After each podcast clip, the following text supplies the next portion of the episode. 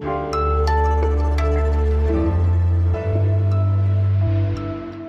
Hallo, hier ist was jetzt, der Nachrichtenpodcast von Zeit Online am Sonntag, den 6. März, also wieder außer der Reihe an einem Sonntag.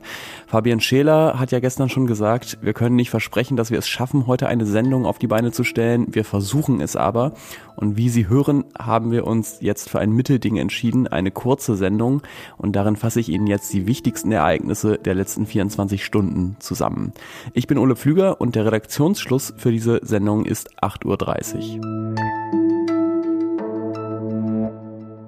Im Laufe der letzten Woche hat es ja mehrere Treffen gegeben zwischen einer russischen und einer ukrainischen Delegation an der Grenze zu Belarus.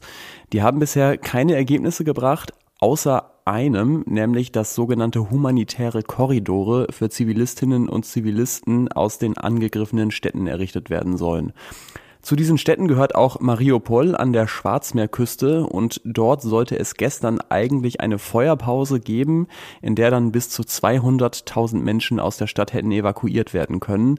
Dazu ist es aber nicht gekommen, denn so berichtet es die ukrainische Seite, die russische Armee habe die Feuerpause offenbar nicht eingehalten, sodass die Evakuierung wieder abgesagt werden musste. Russland beschuldigt umgekehrt die Ukraine, die Feuerpause gebrochen zu haben. Nach Angaben von Ärzte ohne Grenzen und dem Bürgermeister von Mariupol ist die Lage in der Stadt katastrophal.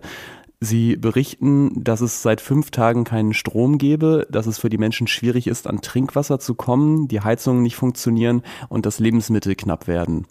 Ärzte ohne Grenzen forderte deswegen erneut einen humanitären Korridor für Mariupol.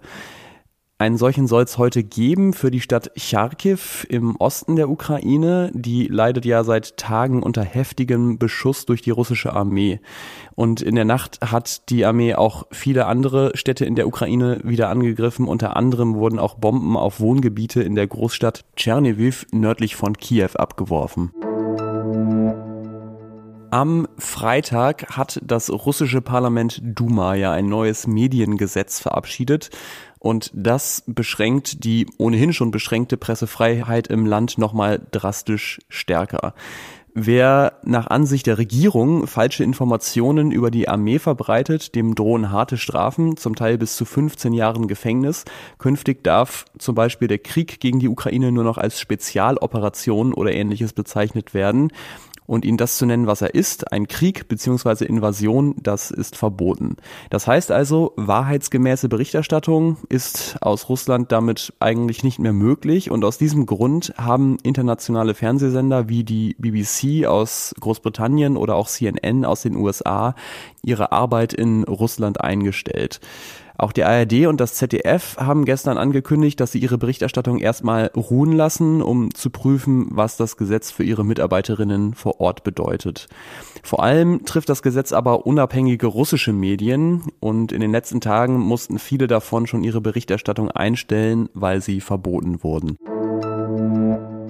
Die chinesische Regierung tut sich unterdessen weiterhin schwer, eine klare Haltung zum Krieg zu finden. Der chinesische Außenminister Wang Yi hat in der Nacht mit Anthony Blinken telefoniert, das ist der Außenminister der USA, und Wang hat dabei offenbar Sanktionen gegen Russland kritisiert. Die chinesische Regierung fordert die USA und Europa zu weiteren Verhandlungen mit Russland auf. Das war es mit dieser kurzen Ausgabe von Was jetzt? Bitte verzeihen Sie das etwas ungewöhnliche Format. Uns werden leider gerade langsam die Hosts etwas knapp. Unermüdlich ist aber unser Mailpostfach wasjetzt.zeit.de. Auch dort bitten wir Sie allerdings um Verständnis, wenn es uns gerade nicht gelingt, alle Mails zu beantworten. Danke Ihnen fürs Zuhören und trotz allem für Sie persönlich einen guten Sonntag. Ich bin Ole Pflüger und sage Tschüss bis zum nächsten Mal.